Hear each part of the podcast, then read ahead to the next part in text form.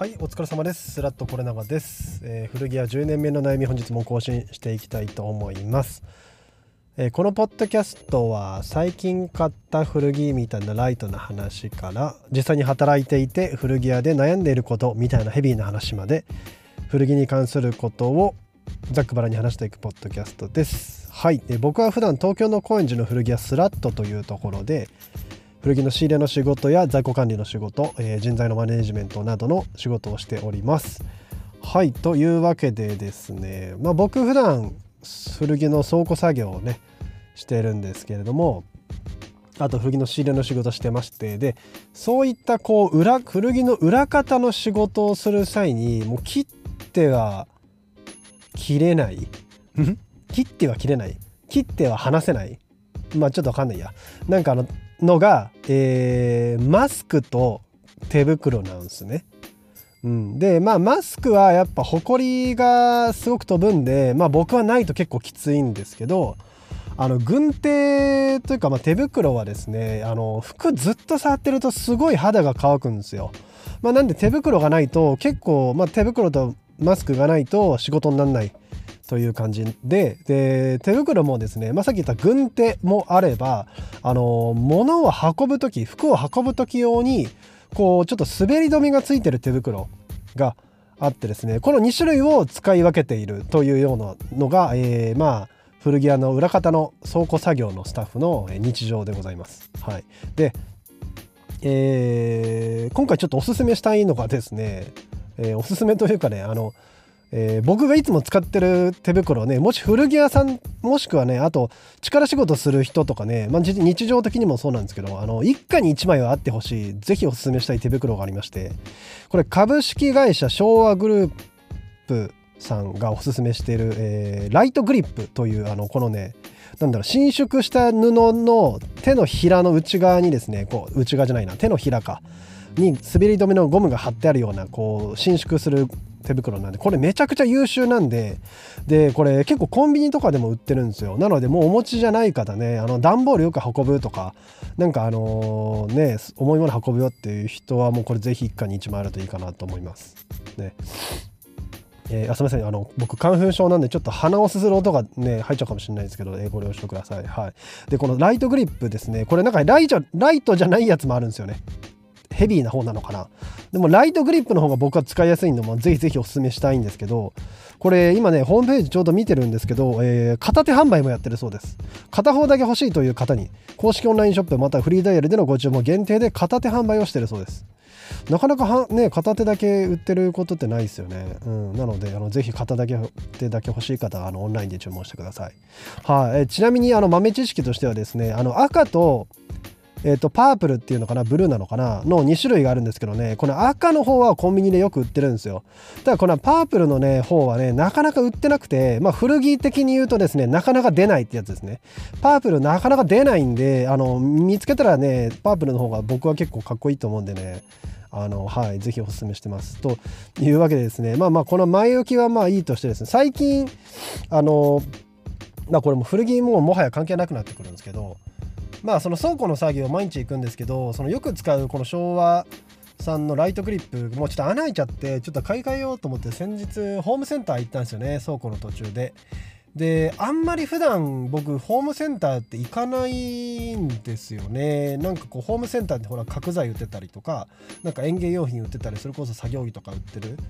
ようなあのところ。まあアメリカでいうホームデポみたいなやつですよね。ねああいうところえっ、ー、と日本でいうなんだろうな。ちょっとわかんないな。なんかえっ、ー、とまあなんかそういうホームセンターに行ってでまあ久々に行ってたんですよね。でこうちょっと説明難しいんですけどこう駐車場入って2階が駐車場でえっ、ー、と2階まあ1階にもあるんですけど2階が入り口で2階から1階にかけてみたいな作りになってるんですね。で2階はえっ、ー、と家具コーナーというかインテリアとかも売っててホームセンターってインテリアも売ってんだって。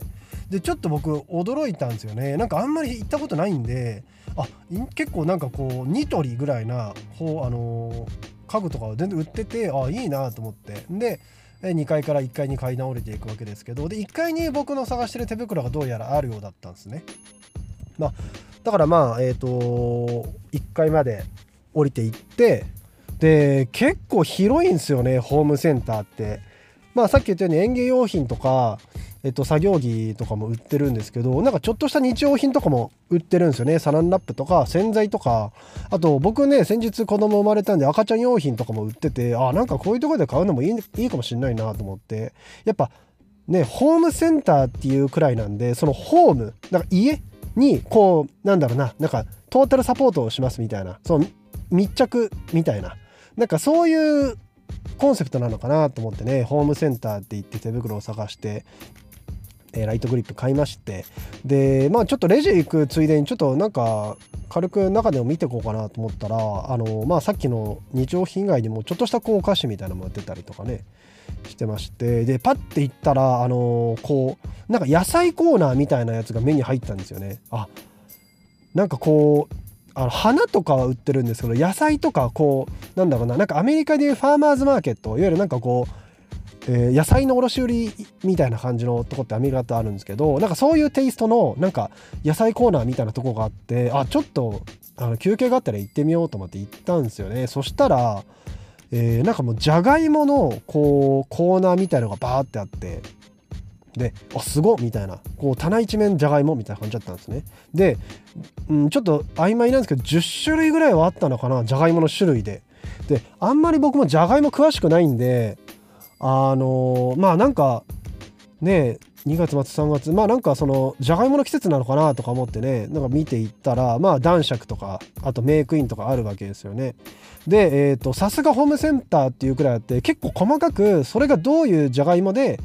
でどういうえーと、特徴があるのかみたいなしっかり書いてあるんですよね。例えば男爵は、えーと加熱するとホクホクした食感が、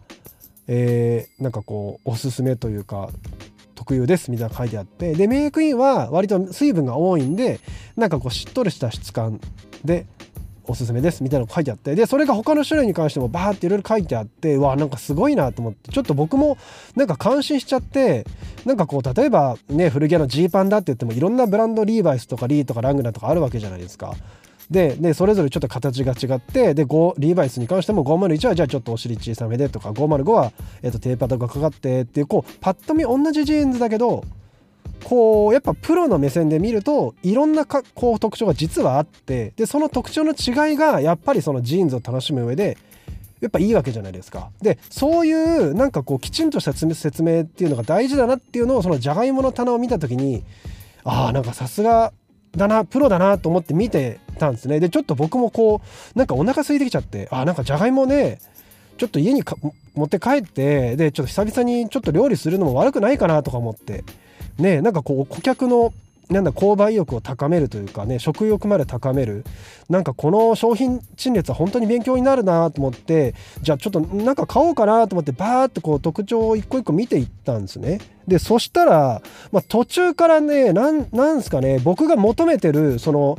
商品説明とちょっとずれてきてる部分があるなっていうのは感じましてっていうのもまあさっき言ったように男爵はじゃあホクホクしててメイクインは水分があっていうふうに書いてあるんですけど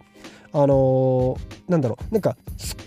少なめな水分でもきちんと根を張りますみたいなことが書いてあったりとかあまあまあそうなのかなみたいな。まあそれがね味のクオリティでもつながるかもしれないしねなんかそれが美味しいのかなと思って。あとは、えーと、寒さに強くみたいな。あと,、えーと一度の収穫でたくさん取れますみたいな書いてあって。なんかそれ別に料理関係ねえんだけどな。まあでもなんかそういうねその細かいそのお客さんが求めてないけど潜在的には求めてるみたいなところの説明もきっちりするみたいなのも大事なのかなと思ってバーって見ていっ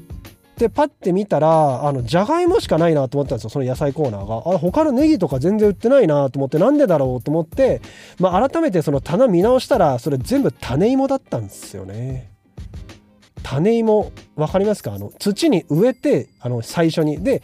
まあ、要は種というかまあ、花でいう球根みたいな土に植えてでそれが育ってそこからできたじゃがいもを収穫するみたいなね感じだったんですよね。だよく考えたらそのじゃがいもその新じゃがってなんか調べたら収穫時期5月6月くらいでまあ確かに2月だったら新じゃがにしては早いよなと思ってね。なんなんだろうな。なんかすごく興奮したがゆえにめちゃくちゃ恥ずかしくて最終的に。俺はずっと種芋を食べようとしていたっていうね、まあ、種芋は食べられるんですかね。どうなんでしょうね。ちょっと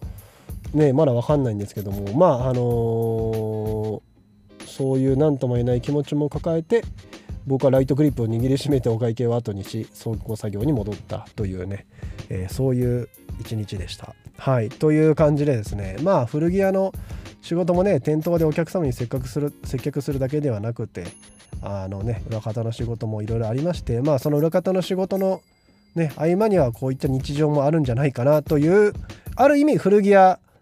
のリアルをお届けいたしました。はい。というわけで本日も最後まで、えー、聞いていただいてありがとうございます。えー、このポッドキャストの感想は、インスタグラムの DM、リアクションなどでもいいですし、ツイッターでハッシュタグ古着屋10年目の悩みと書いてつぶやいていただいても、